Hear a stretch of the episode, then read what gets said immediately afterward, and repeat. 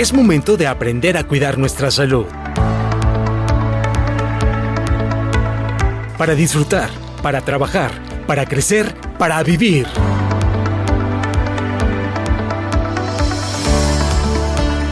Porque en Veracruz le damos la bienvenida a la salud. Sano y veracruzano.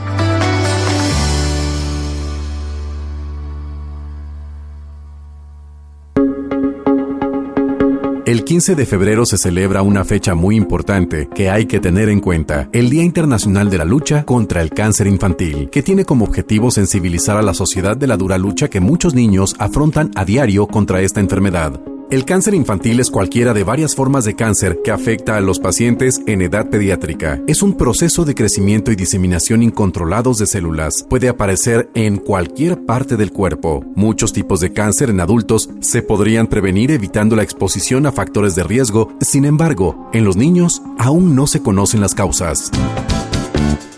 ¿Sabe usted cuáles son los tipos de cáncer infantil más frecuentes? ¿Conoce los factores de riesgo para desarrollar este cáncer en la infancia? ¿Sabe cómo detectar síntomas de este padecimiento? Hoy, en Sano y Veracruzano, el cáncer infantil no distingue, distínguelo tú.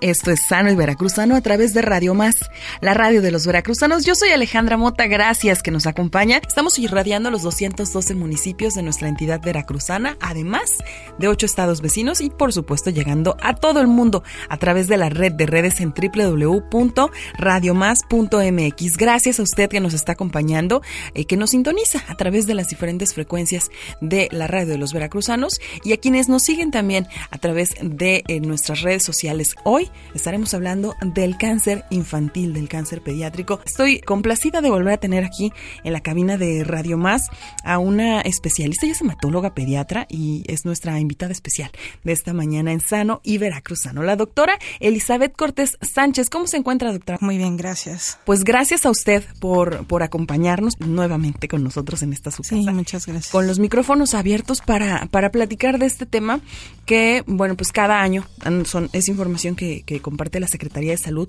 cada año se presentan entre 5.000 y 6.000 casos nuevos de cáncer en menores de edad mexicanos.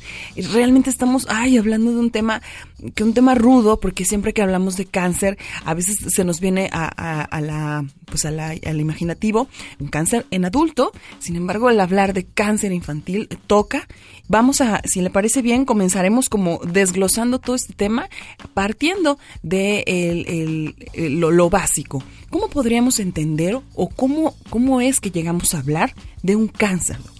Ok, bueno, el cáncer es una enfermedad en la cual una célula, cualquier célula, sí. Eh, está mutada, es diferente al resto de las demás y pues tiene la característica de que mm, eh, pues nace, crece, se reproduce, se reproduce, se reproduce y no deja de reproducirse de manera, descontrolada y, eh, eh, y, y, no es la, no tiene las mismas características que una célula sana.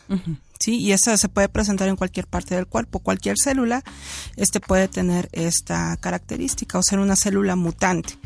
Este, nosotros tenemos un sistema regulador de estas células, este, las cuales, pues bueno, se eliminan este, eh, o mueren con el tiempo y pues no se nos desarrolla un cáncer. Sin embargo, eh, podemos tener alguna mutación en, en, este sistema este, de defensa contra estas células y estas células se comienzan a, mm, producir de manera indiscriminada y se forman tumores o cánceres en diferentes partes del cuerpo. Muy bien, entonces, eh, entendiendo esto, grosso modo, como cáncer, pero ¿cuál serían las diferencias o la diferencia sustantiva entre el cáncer en adultos? ¿Cómo lo podemos diferenciar de un cáncer pediátrico? Ok, bueno, los adultos eh, em, tienen otros factores de riesgo para desarrollar cáncer y también tienen eh, un tipo de cáncer más frecuente de acuerdo a la edad. En niños, eh, los cánceres más frecuentes pues son los hematológicos. En primer lugar tenemos las leucemias, los linfomas, este, y en, segundo lugar, y en tercer lugar los de sistema nervioso central, aunque aquí en nuestro estado, en Veracruz, eh, eh, le ganan los tumores em, de em, germinales, o sea, de ovario o de testículo, eh, eh, por encima de los del sistema nervioso central. Es, nosotros somos como que una de las excepciones en el país pero este son los tumores más frecuentes en la infancia. En el adulto tenemos otros tipos de tumores, como el cáncer de mama, este, eh, eh, el cáncer de próstata, también las leucemias, los linfomas, pero este, eh, por el desarrollo o el crecimiento del niño, de su sistema inmunológico, también tiene algo que ver este, el desarrollo de los de los cánceres hematológicos en esta edad. Y hablamos, doctora, de algo que podría parecer obvio, pero si estamos hablando de cánceres hematológicos o de, cánceres como las leucemias, entonces a la hora de referirnos o de, de, describir la palabra cáncer, no hablamos únicamente de estos cánceres sólidos, digamos, de los que afectan a partes del cuerpo, sino también pueden ser en, la sangre, por ejemplo. Exactamente. Platícanos. De sí. Bueno, la sangre eh, se forma en la médula ósea, en, el tuétano de los huesitos. Okay. Entonces ahí se forman eh, eh, todas las células que pasan en algún momento a la sangre, los glóbulos rojos, blancos y plaquetas. El cáncer en la sangre pues se forma en la médula ósea donde este, estas células que dan origen a, a, todas las celulitas se están alteradas o mutadas y en su forma eh, más joven, que se llaman blastos, eh, se empiezan a reproducir de manera indiscriminada y no este no maduran, sino que se quedan así como formas inmaduras. Esos blastos es lo que nosotros conocemos como leucemia. Puede ser eh, linfoblástica o mieloide. O sea, de acuerdo a la célula que nosotros tengamos afectada, será el este, tipo de leucemia, exactamente. Muy bien. Eh, eh, los tipos de cáncer infantil más frecuentes son estos, los que nos decía usted. Así es. Hablamos de, de, los tres más frecuentes son este, las leucemias, los linfomas, tumores del sistema nervioso central. Muy bien, doctora, en la mayoría de los casos, ya nos decía, eh, el personal médico no sabe por qué los niños tienen cáncer. Es decir, las causas del cáncer de niños, pues ya decíamos, no son las mismas que el cáncer de los adultos, como fumar o estar expuestos a toxinas. ¿Cuáles serían entonces a las causas, o hablamos de causas desconocidas en, el cáncer pediátrico? Sí, hay causas desconocidas y ya hay unas muy conocidas. Ok. Este, sobre todo en, en lo que es la población eh, eh pues latina, eh, somos una población muy especial porque somos una mezcla de muchas razas. Entonces se ha encontrado en específico ciertas mutaciones genéticas que predisponen al desarrollo de cáncer. Algunas otras enfermedades que pueden en algún momento este, eh, los niños desarrollar cáncer como la anemia de Fanconi o el síndrome de Bloom, eh, este, que son síndromes genéticos con los que ya nacen los niños y que los predispone a, poder padecer algún tipo de cáncer, sobre todo los de médula ósea. Hablamos de que no se hereda el cáncer, sino que sí hay ciertos factores que se heredan para estar predispuestos. Ah, en algunas ocasiones sí. Ah, ok. En algunas ocasiones sí. Hay este eh, cánceres familiares y dentro de ellos también tenemos las leucemias. Hemos tenido, ya hay casos documentados, este que este hay varios tipos de cánceres en la familia y hemos tenido niños con leucemia que tienen el antecedente de un papá, un abuelo con un tumor del sistema nervioso central o, cosas así. También existen este, infecciones como eh, por ciertos virus, sobre todo el virus de Epstein-Barr, eh, eh, que puede ocasionar los linfomas, en, los niños, pero también con una predisposición este, ya de su sistema inmunológico a, formar también eh, un linfoma a causa de esta infección. Eh, también tenemos otros factores como el tabaquismo en la mamá o la exposición del humo de tabaco eh, este, en durante el embarazo, ¿sí? Este, mm, las radiaciones, la exposición a radiaciones y este, mm, básicamente son esas. Esos serían los factores. Los factores de riesgo. De riesgo. Y bueno, ya actualmente pues estamos estudiando otras. Hemos visto también una relación entre la obesidad y el desarrollo de cáncer este, en los adolescentes y adultos jóvenes. También tiene relación, naturalmente. Doctora, la importancia entonces de conocer nuestros antecedentes de salud familiar. Exacto. ay, pues es que el, abuelo no sabemos, se murió viejito, ¿no? no Muchas veces no indagamos en todo esto. Y, eh, digamos, nosotros al tener descendencia, no sabemos que podremos traer atrás estos antecedentes. Exactamente, o sea, no nada más los, los familiares de primer grado, también primos, este, tíos, Este, eh, cuando nosotros hacemos el interrogatorio a los papás, preguntamos todo esto, ¿no? Este, y, y sus hermanos son sanos, este, los abuelos, etcétera, algún otro antecedente importante. Tenemos muchos temas todavía para desarrollar. Esto es apenas la entrada, el, el cáncer, ¿qué, ¿qué, es el cáncer, cáncer infantil y los factores de riesgo. Sin embargo, tenemos signos de alerta que usted debe estar muy pendiente. Si escucha que tenemos un listado de signos que nos dirá más adelante la doctora y si ha tenido manifestaciones su hijo o su hija, bueno, pues hay que estar pendientes y tomar cartas en el asunto a la brevedad porque precisamente de eso hablaremos, de la detección precoz del cáncer infantil como uno de los pilares para buscar nuestra salud. Doctora, ¿le parece bien si hacemos una pausa? Sí, claro que sí. La primera de ellas y nosotros volvemos con más. Aquí en Sano y Veracruzano nos acompaña la doctora Elizabeth Cortés Sánchez, hematóloga pediatra, que nos acompaña para hablar del cáncer infantil. Pausa y volvemos.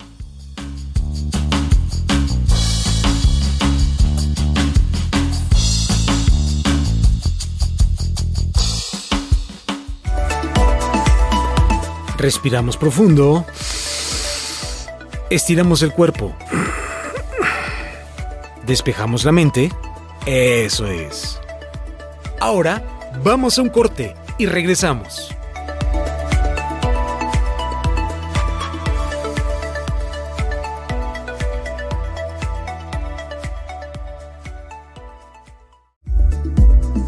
Ya estamos de vuelta en Sano y Veracruzano. A ver, abrimos los oídos. Eso es sano y veracruzano. El cuidado como solución.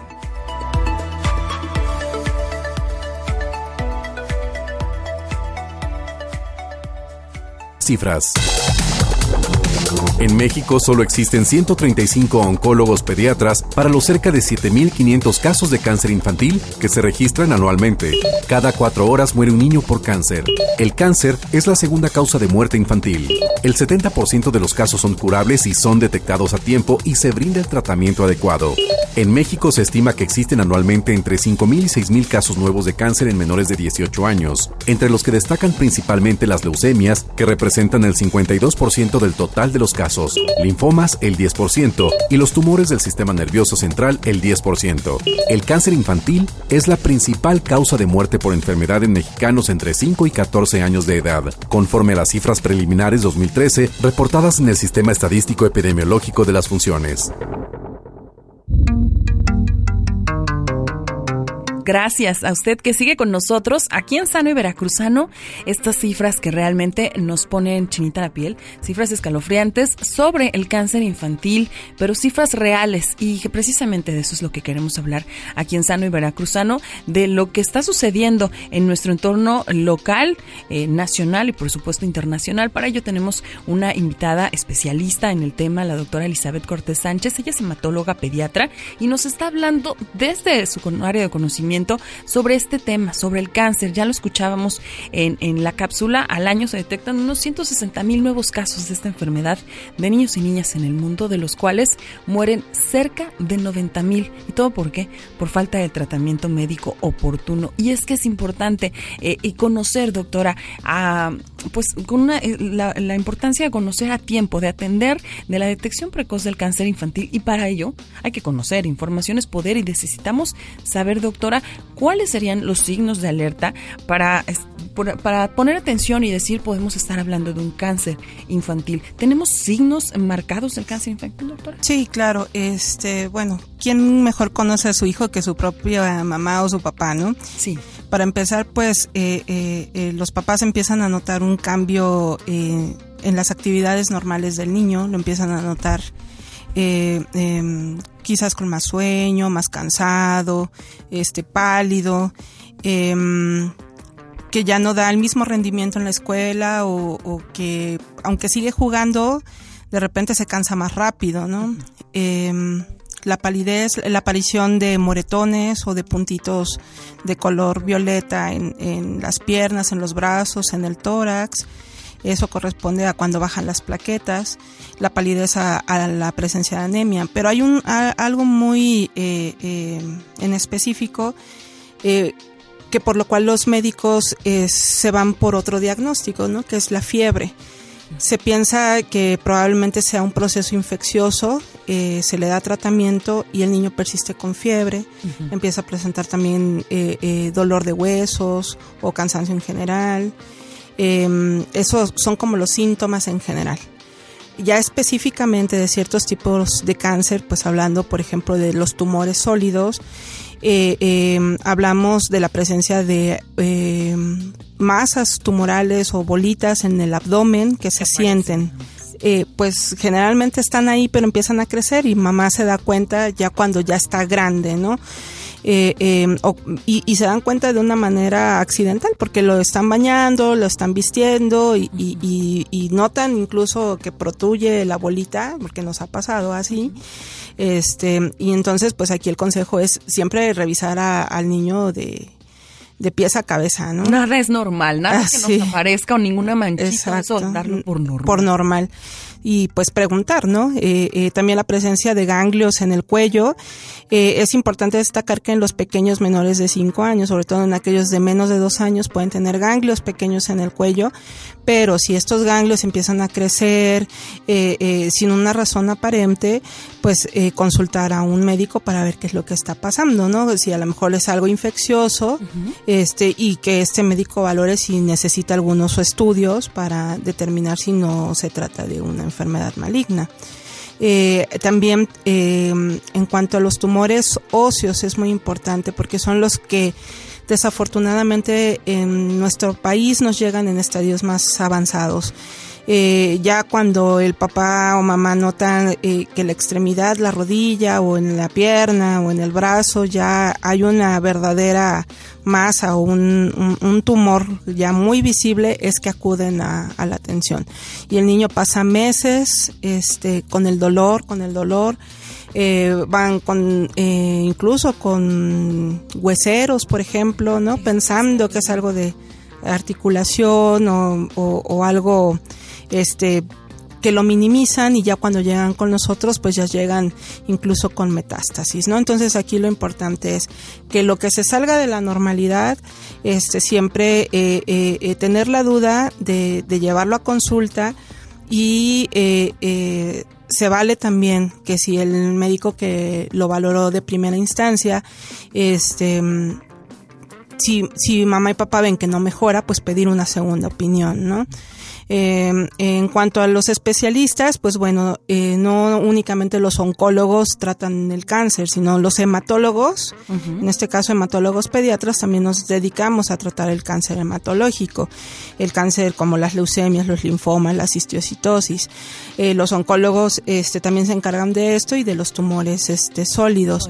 Eh, eh, como lo mencionan las cifras, eh, hay pocos oncólogos pediatras en todo el país y hematólogos pediatras todavía somos menos. Eh, se estima que más o menos hematólogos pediatras egresamos cada año entre 12 y 15 hematólogos por año, ¿no? Y de ellos, pues algunos están en instituciones, otros se van del país, otros se este, trabajan nada más de manera privada. En el estado somos actualmente seis hematólogos pediatras. Okay. Y tenemos la fortuna de que nos acompañe hoy en la cabina una de ellas. Gracias, doctora. Eh, acaba de decir dos, dos puntos que me gustaría retomar. Uno de ellos, la metástasis, porque a veces se habla mucho de la metástasis. Sí. claro, sí, la metástasis y a veces no, no tenemos muy claro el concepto.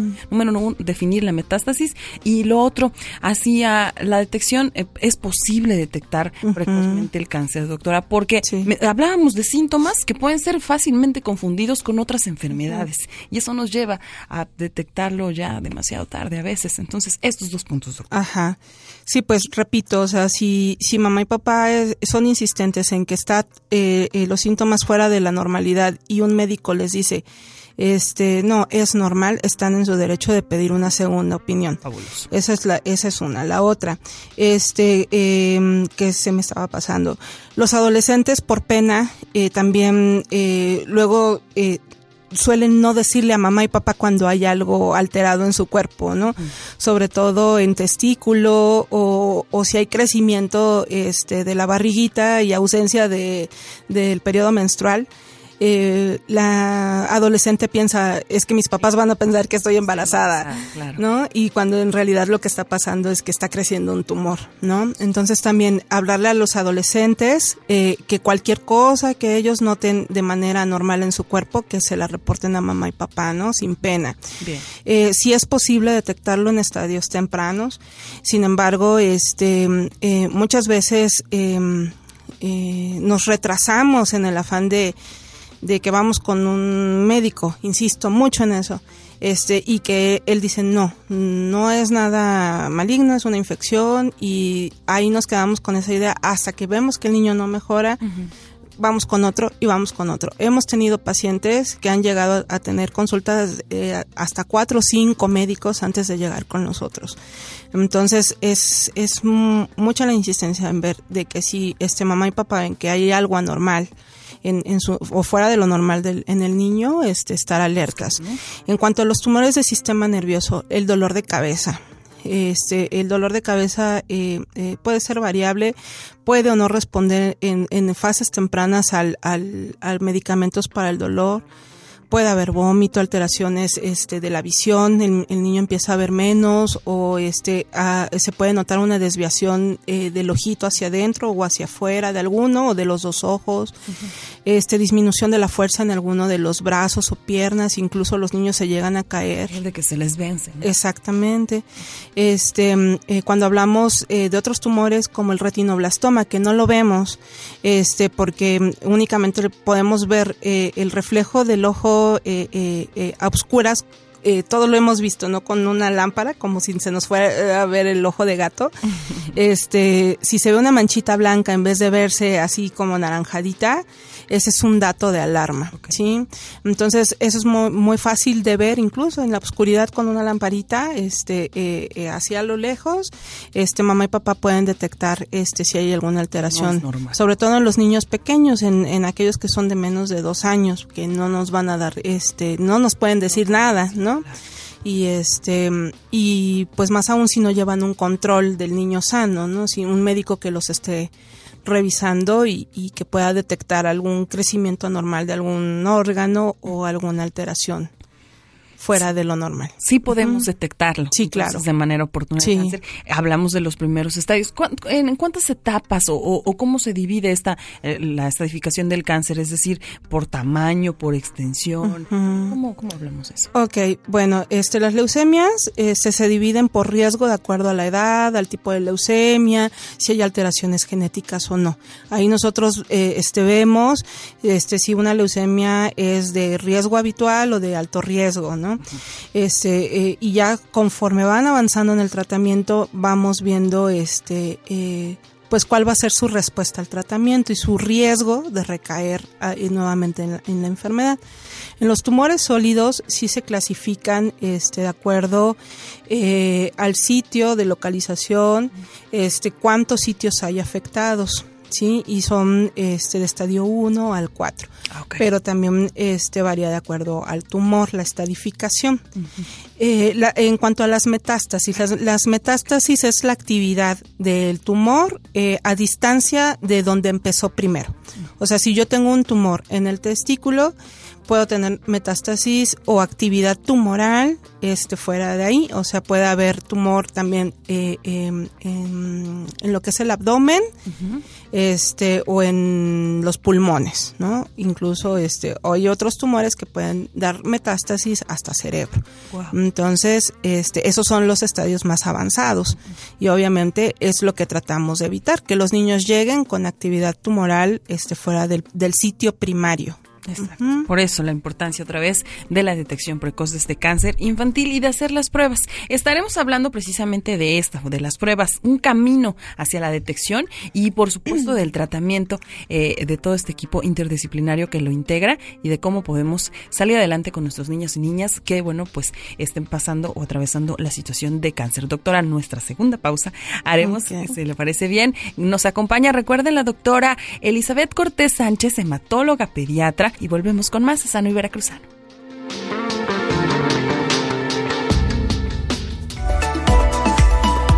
Respiramos profundo. Estiramos el cuerpo. despejamos la mente. Eso es. Ahora vamos a un corte y regresamos.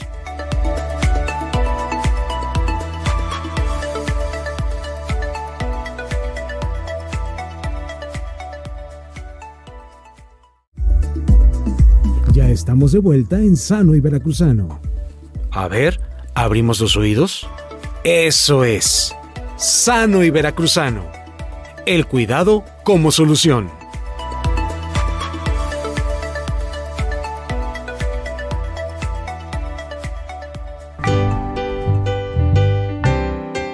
Aquí Sano y Veracruzano, el cáncer infantil. Nos acompaña la hematóloga pediatra, doctora Elizabeth Cortés Sánchez, nuestra especialista invitada que nos está aclarando todo este panorama de a veces de dudas que tenemos y de cosas que se van obviando en el camino sobre el cáncer. Ya le hablábamos de las estadísticas escalofriantes que nos da la Organización Mundial de la Salud. Al año, 160 mil nuevos casos de esta enfermedad en niños en el mundo. Entonces es por ello que retomamos la importancia de platicar de estos temas. Doctora, tenemos ya varias preguntas. Si le parece bien, comenzamos con el primero. ¿sí? claro que sí. Dice Teresa de Álamo, buenos días a todos en cabina. Qué buen tema el del día de hoy. Mi duda es, ¿qué tipos de cáncer para niños hay? Lo comentábamos al inicio, pero repetimos para doña Teresa de Álamo los tipos de cáncer para niños más frecuentes. Sí, los más comunes son las leucemias, los linfomas, los tumores del sistema nervioso central, este, de ahí le siguen los tumores germinales, o sea, de testículo, de, de ovario, y ya de ahí tenemos los tumores óseos, los osteosarcomas, sarcoma de Ewing, etcétera. Mm. Son en ese, en ese orden, ¿no? Los, pero lo más común son las leucemias. Ok, Jorge de Boca del Río, buenos días. ¿Hay señales para detectar el cáncer en bebés de meses de edad?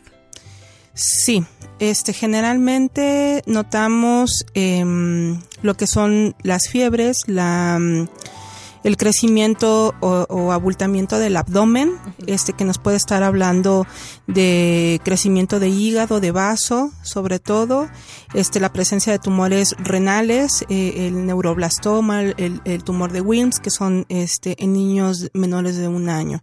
Este también lo que son las histiocitosis pueden dar muchas lesiones en la piel y confundirse con una alergia, incluso una dermatitis atópica y estar en tratamiento mucho tiempo, ¿no? Pero ahí lo combinamos con otros síntomas, o sea, si hay crecimiento de ganglios, si hay fiebres, si hay anemia, ¿no? Entonces, o sea, es, eh, es cada tipo de cáncer es un eh, eh son como síntomas en específico, ¿no? Pero a grandes rasgos es lo que se puede observar en niños de menos de un año. Okay. Julieta de Banderilla nos pregunta, ¿los bebés pueden, pueden heredar el cáncer? Sí, lo que comentábamos es que hay familias o cánceres familiares donde este, ya se observan mutaciones conocidas este, eh, dentro de algunos síndromes, ¿no? Lo que comentábamos de niños que tienen anemia de Fanconi, por ejemplo, el síndrome de Bloom, este, eh, que pueden ya nacer con esta enfermedad o síndrome y tener esa predisposición. Los pacientitos que tienen síndrome de Down em, eh, o trisomía 21 también tienen una predisposición a alteraciones en la médula ósea y pueden en algún momento de la vida, no quiere decir que todos lo vayan a presentar. ¿Regla? Exactamente, este, eh, eh, tener una predisposición a tener leucemia. Ok. Otra pregunta que nos llega desde Tulancingo dice, Rosa de Tulancingo, cáncer infantil, ¿el cáncer infantil se puede curar completamente, doctora? Sí, este, nosotros le, le llamamos remisión. Una vez que eh, eh, el paciente es diagnosticado con cáncer, pues se mete a un protocolo de tratamiento, de diagnóstico y de tratamiento. Cada uno de los cánceres tiene un protocolo diferente de tratamiento este, ya una vez que nosotros logramos la curación, que ya este, eh, tenemos remisión de la enfermedad, tenemos que mantener a ese paciente durante un tiempo en remisión con medicamentos y después retirarle el medicamento y vigilarlo durante cierto tiempo, que habitualmente la vigilancia dura cinco años después de que terminamos el tratamiento, porque puede haber recaídas durante ese tiempo, incluso durante el tratamiento puede haber recaídas o este progresión de la enfermedad, que no haya respuesta. Em, eh, hablando en cifras, pues bueno, este también dependiendo el tipo de tumor y el momento en el que lo diagnostiquemos es este, eh, eh, la posibilidad de curación. Las eh, leucemias son, las linfoblásticas son las que tienen este mejor tasa de curación. Aproximadamente también esto depende del estado en, nuestro país, el estado del que estemos hablando. Este, el nivel socioeconómico también tiene mucho que ver, el estado nutricional, porque habitualmente los pacientes que se complican más y que fallecen por eh, alguna causa durante el tratamiento, este, eh, es por complicaciones. A veces no es tanto el cáncer lo que hace que fallezcan, sino las complicaciones que se presentan durante el tratamiento. Ok. Rodolfo Gómez de Misantla dice, ¿hasta qué edad se puede considerar que hablamos de un cáncer infantil? Ok, este, mm, las edades pediátricas se dividen este, de acuerdo eh, em, en lactantes, en preescolares, escolares y adolescentes. Este, estrictamente, pues bueno, eh, el adolescente es hasta que cumple los 20 años pero este mm, eh, administrativamente pues nosotros vemos a los pacientes adolescentes hasta los 18 años de edad. Ya de ahí podríamos hablar de, de un adulto, adulto, joven. Alejandra Rodríguez de Tehuacán, muchas gracias. ¿Me puede explicar qué es la metástasis para que quede claro ese, término? Sí, nuevamente, bueno, es la actividad tumoral en otro sitio eh, eh, fuera del, del, sitio primario donde empezó el, el, el originalmente el cáncer. O sea, si tengo un tumor en la rodilla, puedo tener una metástasis en el pulmón. Okay. Ajá, o en el hígado, o así sucesivamente. Eso, entendemos como metástasis. Buenos días. Una niña de tres años con moretones en la espalda y aproximadamente un año con este problema, ¿podríamos estar hablando de un problema en la sangre? Sí, eh, también tenemos que hacer diagnóstico diferencial con alteraciones en la coagulación, que son habitualmente enfermedades este, tratables. Entonces, si ya tenemos un, un año de evolución con la aparición de estos moretones, pues tenemos que consultar en este caso un hematólogo. Directamente nos Exactamente. Sí. ¿Qué sería el hematólogo? Sí. Sí, porque nosotros sabemos que pruebas pedir, obviamente de acuerdo al interrogatorio, este son pruebas muy específicas de hematología que este pues bueno, son dentro de nuestra especialidad, ¿no? Por supuesto. Alma de Jalapa dice, ¿hay algunas circunstancias que puedan facilitar la aparición de cáncer infantil? Sí, lo que ya comentábamos, bueno, ciertos síndromes, ya si el niño nace con estos síndromes, pues bueno, tiene la predisposición. Alto. Este, eh, el hecho de también haber sido un paciente con algún tipo de cáncer que haya recibido tratamiento con ciertos quimioterápicos, puede llegar a volver a presentar otro tipo de cáncer, sí, o sea, una segunda neoplasia, sí, y de lo que ya hablamos, la exposición de la mamá eh, eh, durante el embarazo a humo de cigarro este, em, eh, las radiaciones no ionizantes, este, y la exposición a infecciones eh, para ciertos este, tumores como los linfomas. Muy bien. Otra pregunta, la última de ellas que nos ha llegado, dice, buenos días, mi hija tiene cinco años de edad y en lo que va del año, en dos ocasiones tuvo un sangrado en la nariz, uno en el kinder y otro dormida en la madrugada. El sangrado sí es mucho y a veces le duele la cabeza y le salen moretones en su piernita y bracitos. ¿Esto tendrá que ver con anemia o algún indicio de cáncer? Estos síntomas, síntomas, doctora. Sí, este, es muy importante eh, recalcar que mm, cuando hay varios síntomas, pues bueno, hay que llevar a ese niño a, revisión, ¿no? Primero ver qué es lo que está pasando en la nariz. Este, eh, estamos ahorita en época invernal donde también se puede resecar la, mucosa de la nariz y, ser fácilmente que sangre. Hay que ver eh, qué tanto es mucho. ¿No? A lo mejor es una mancha, este, si ocupamos medio papel higiénico, si tardó el sangrado más de cinco minutos en remitir con la presión de la nariz, este, y, y, la presencia de otros síntomas, si hay alguna bolita en el, en, en, en el cuello, si ha habido fiebre, disminución de peso, pero yo recomendaría a esta mami que lleve a su nena a revisión para que se le haga un buen interrogatorio y obviamente pues revisar a la nena y ver si amerita algún estudio de, de laboratorio para ver cómo están las plaquetas y ver si este se trata de alguna otra cosa, pero ya, lo más pronto posible. Porque sí nos está hablando de estos moretones, las piernitas. Sí, más que es en agudo, o sea, si es en lo que va del año, estamos hablando de cinco o seis semanas, ajá, y pues bueno, este, sí es necesario que la lleve a revisión. Doctora, antes de irnos a la pausa, eh, me gustaría que platicáramos eh, sobre, sobre esto, el, el, el, camino hacia la detección. En cuanto nosotros notamos algunos síntomas eh, de alerta de los que usted nos acaba de decir, vamos a un doctor y podemos, bueno, pues el doctor nos dice, sí, ¿sabes qué? Hay sospecha de cáncer.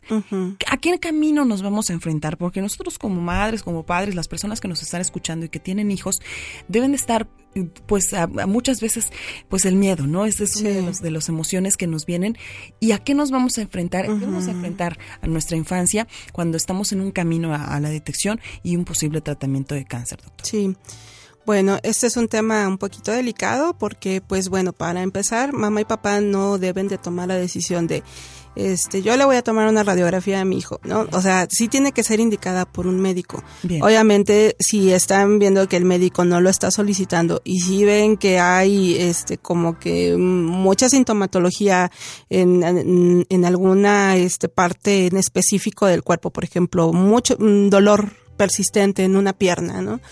Eh, y el médico pues le dice, esto es lo más común, es dolor por este crecimiento. Están creciendo los huesos. Pero es, es en un solo lugar y es recurrente. Localizado. Localizado, este, eh, eh, ah, incluso incremento de volumen, no sé y este y el médico no hace no toma la decisión. Entonces ahí es donde entramos a buscar una segunda opinión sí este sobre todo pues bueno buscar en el caso de los niños pues bueno buscar pediatras sí certificados este que que, que eh, puedan este, indicar la realización de estos estudios, porque pues bueno, muchas veces significa un piquete para el niño, radiación para el niño y este, eh, eh, a lo mejor también el gasto para el, para el familiar, ¿no? Y pues bueno, si yo no veo eh, como papá que haya una resolución pronta, pues este pedir la segunda opinión. Si es un poco difícil que yo le diga ahorita, este, si es sospecha de leucemia, pedimos este estos estudios de laboratorio, ¿no? Este, eh, si es sospecha de un tumor en, en, abdomen, pues por lo menos es el ultrasonido, ¿no? Este, y si es sospecha de un tumor en sistema nervioso central, pues es por lo menos la tomografía, ¿no? Pero pues sí es mejor la valoración por el especialista para no, para evitarnos gastos en, en balde, ¿no? por supuesto, y, llegar justamente a esta detección oportuna. Sí. Ahora vamos a hacer la última pausa antes de eh, llegar con las conclusiones y esta parte psicológica, nutricional y emocional que también tiene que ver con el cáncer infantil.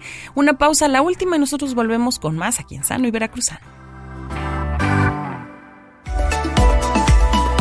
Respiramos profundo. Estiramos el cuerpo.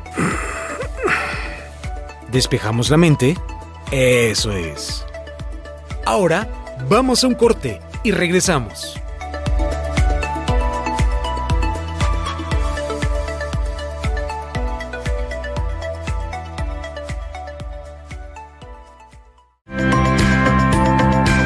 Tal vez no necesitas un vuelve a la vida.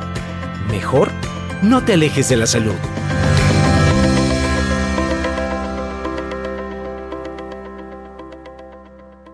Para llevar a casa. Puede ser que el cáncer surja sin que aparezca ningún síntoma, pero si tu hijo o hija muestra algunos de los que menciono aquí, no lo pases por alto. Pérdida de peso, continua y sin causa aparente. Dolor en los huesos y las articulaciones después de haber tenido actividad física o jugando. Dolores de cabeza acompañados de vómitos, generalmente por la mañana. Hinchazones que no desaparecen, sobre todo en el cuello, las axilas, la ingle y el abdomen. El aumento del volumen del vientre. Petequias, es decir, pequeñas manchas de color rojo vivo que aparecen en la piel a causa de una hemorragia subcutánea. Moretones o hematomas que aparecen sin que haya habido golpes previos. Un resplandor blanquecino en los ojos cuando la retina se expone a la luz como si fueran destellos. Cansancio y palidez constante. Anemia. Fiebre persistente de origen indeterminado o desconocido. Si identificas en tu niño o adolescente algunos de los síntomas anteriores, busca atención médica. Si el problema persiste después de la consulta y el tratamiento, regresa al médico e insiste en un diagnóstico más cuidadoso o bien consulta una segunda opinión. Muchas gracias a la producción que nos ayudaron precisamente en la elaboración de estas cápsulas. Valiosas, doctora, recalcar, ¿no? Los síntomas que no necesariamente nos indiquen que hablamos de un cáncer, pero si tenemos más de uno, sí creo que sí hay que acudir al doctor y como bien lo decía, si esta primera opinión no nos complace, no nos llena eh, satisfactoriamente, bueno, pues estamos en toda la libertad de acudir con otra persona especialista. La doctora Elizabeth Cortés Sánchez, hematóloga pediatra, nuestra acompañante, nuestra guía, quien nos ha llevado de la mano por este camino difícil sobre hablar sobre el cáncer infantil, que bueno, pues ya, ya lo decíamos, el próximo 15 de febrero se conmemora el Día Internacional del Cáncer Infantil. Por ello nosotros tomamos conciencia y hacemos que nuestra audiencia que nos está escuchando, padres, madres, tutores, hagan conciencia también de que los niños eh, y niñas no, no van a acudir solos al médico. Nosotros debemos estar pendientes de cualquier tipo de, cambio, que alteración, que nada es normal. Doctora, el tratamiento de cáncer en los niños puede incluir diferentes también como el de adultos. ¿Cuál es, ¿Cómo es el tratamiento en cáncer? ¿Hablamos de cirugías, de quimioterapias también? ¿De? Sí, dependiendo del tipo de cáncer, pues es el abordaje que nosotros vamos a dar. Eh, principalmente, pues bueno, están los medicamentos de... Eh, tipo quimioterapia, eh, pues en ciertos tumores se realizan cirugías donde extirpamos el tumor, incluso previamente utilizamos quimioterapia eh, eh, y ya posteriormente se administra radioterapia, ¿no? Ok. Doctora, este, para, para, el tratamiento del cáncer y como muchas otras enfermedades, no hablamos únicamente pues del oncólogo o, como, o del hematólogo, ¿no? O del pediatra. Estamos ya, ahí tan solo van tres, tres especialistas. Entonces, hablamos de un equipo interdisciplinario donde también entra las trabajadoras sociales, eh, las, las, las, personas especialistas en psicología. Muchas personas integran el tratamiento contra el cáncer, eh, pero quisiera retomar el, el, trabajo que hacen las personas en cuanto a la psicología. Qué difícil, uh -huh. qué difícil para cualquier persona en cualquier etapa de su vida que nos digan tienes cáncer. Sí. Sin embargo, a los niños, a las niñas, ¿cómo se les habla del cáncer, doctora? Sí, bueno, una vez que el paciente es diagnosticado con esta enfermedad, pues bueno, la, la, lo primero es abordar a los papás eh, con el apoyo de psicología. Obviamente, pues bueno, eh, trabajo social también tiene eh, que ver ahí porque se altera totalmente la dinámica familiar de trabajo de, la, de, de, de, todos los integrantes de la familia. Eh, ya posteriormente que eh, damos toda la información necesaria a, a, mamá y papá, pues nos vamos con el niño. También dependiendo de su edad, eh, tenemos que eh, acercarnos en, de la mano con la psicóloga este, infantil, oncóloga, este, o sea, psicóloga, oncóloga infantil. Eh, eh, de, de, acuerdo a la etapa eh, del niño, si es pequeño, si es adolescente, es el abordaje que da la psicóloga uh -huh. y la forma en que nosotros vamos a explicar al niño que tiene una enfermedad, que va a tener que estar internado, que va a tener que recibir piquetitos, medicamentos que le van a dar ciertas reacciones uh -huh. y este pues ir sensibilizándolo poco a poco con todos los cambios que también va a notar en su cuerpo, ¿no? Por supuesto, en ningún momento ocultar la enfermedad. Sí, y sobre todo, bueno, va a haber algunos pacientes, de todos nuestros pacientes va a haber un 10% que va a requerir un trasplante. Entonces, este, estamos hablando de un trasplante eh, este, de médula ósea o de este, progenitores hematopoyéticos, donde, este, pues bueno, generalmente son los niños que no respondieron a, al tratamiento de primera línea o segunda línea y que necesitamos rescatarlos con una quimio muy fuerte y con eso, este, para recuperar la función normal de la médula ósea, se hace el trasplante, ¿no? Entonces, este, también es, es muy importante sensibilizar tanto a los papás, a la familia y al niño con todo esto que va a suceder, porque es un camino largo. Y seguramente sí. también nos están escuchando eh, personal educativo, es decir, sí, maestros, los maestros, sí. Cómo hablar con, con, con, los niños y niñas que muchas veces en estas en esta edad de, de infancia a veces puede ser la crueldad, ¿no? Y, y hay incomprensión y, y, más bien este pues como la, con parte de la información podremos eh, pues no sé hacer conciencia a todos, tanto como los alumnos como los maestros para tratar al niño, al alumno que también uh -huh. está padeciendo esto. Pues a pesar de eso, generalmente el niño no es este objeto de bullying, ¿no? Este generalmente son los pacientitos son muy comprendidos en, en, en, en sus escuelas. Hemos ido a dar pláticas a las escuelas donde pues el, el niño que tiene esta afección pues es muy bien aceptado y querido por sus compañeritos, siempre están ahí este, al pendiente de él. Este, pero sí es importante insistir en, en todos los, los las personas que tienen implicación con los niños, maestros, este, cuidadoras, este, que eh, eh, en las guarderías también, por ejemplo, ¿no? Eh, que si ven un dato de alarma, comentarle al papá, ¿no? A mamá y papá, porque luego mamá y papá están muy ocupados o tienen más niños y este, y hay cosas que no notan, ¿no? Este, hablando del manejo y este, pues multidisciplinario, pues estamos hablando de un trabajo en equipo impresionante en, en una unidad oncológica. Hablamos de neurocirugía, de neurología, nefrología, inmunología, gastroenterología, nutrición. Es todo un equipo multidisciplinario donde cada uno aporta su granito de arena para que el niño este, pues, eh, eh, eh, reciba la atención que necesita y, pueda progresar hacia la curación. Y acaba de mencionar algo importante, doctora, que es precisamente la nutrición. ¿Cómo es este esquema nutricional para los niños y niñas con cáncer? Sí, eh, generalmente eh, los niños con cáncer, pues al recibir quimioterapia o radioterapia, eh, son más propensos a las infecciones. Entonces sí tenemos mucho cuidado con los alimentos que les damos. Además de que hay ciertos alimentos como el chocolate, eh, los alimentos este, ácidos como el agua de Jamaica, incluso el tomate, este, que no se pueden administrar durante ciertas quimioterapias, porque si no me pueden dar una reacción o la exposición al sol también, por ejemplo, ¿no? Entonces sí son eh, eh, recomendaciones dietéticas que les damos a mamá y papá, este, de alimentos siempre bien cocidos, este, elaborados en casa, con todas las medidas, este, de higiene y este, sobre todo, pues balanceado, ¿no? En, considerar este, todos los grupos alimenticios. Muy bien, doctora. Pues estamos propiamente ya cerrando el tema. Nos quedan últimos dos minutitos y, me gustaría que nos compartiera, pues, desde, desde su experiencia, qué recomendación le podríamos dar a las personas que nos están escuchando y que ya tuvieron un panorama más amplio ahora que se habló de esto que es el cáncer infantil y que muchas veces, pues, se nos pierde de la vista. Doctora, sus conclusiones. Bueno, este, yo invito a, todos, mamá, papás, este, maestros, este, cuidadoras de niños, que si notan un dato de alarma, pues bueno, no hay que escatimar en, en, en buscar la causa, ¿no? Eh, no buscar más de dos médicos, tres médicos. Si ya estamos viendo que el niño no mejora, pues irnos, sino entonces con un subespecialista, ¿no? En, un dato de alarma muy importante. Este, y pues bueno, invitarlos a que, a, a, despejar dudas, siempre este, con el médico de cabecera o su pediatra, en, en, en este caso que son los niños, este, y pues documentarse con información de sitios eh, eh, de confiables, sí, como este los sitios de Secretaría de Salud, ¿no? IMSS, ISTE, ¿no? Fabuloso. Doctora, ¿dónde la podemos encontrar eh, para consulta particular o en, el centro de salud? De manera privada, en Américas número 362. El teléfono es 841-3550, 841-3550. Ahí se pueden solicitar citas.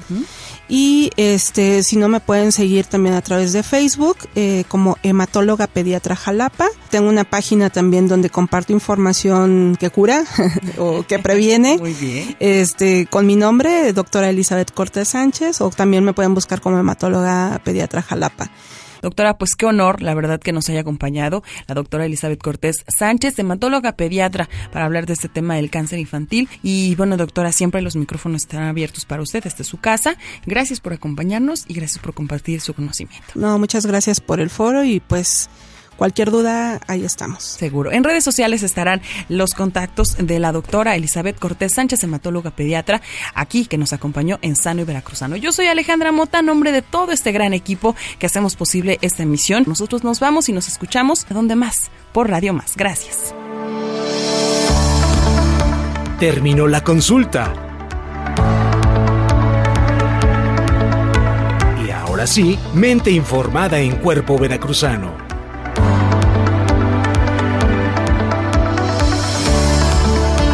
Les esperamos el próximo miércoles a las 16 horas. En Sano y Veracruzano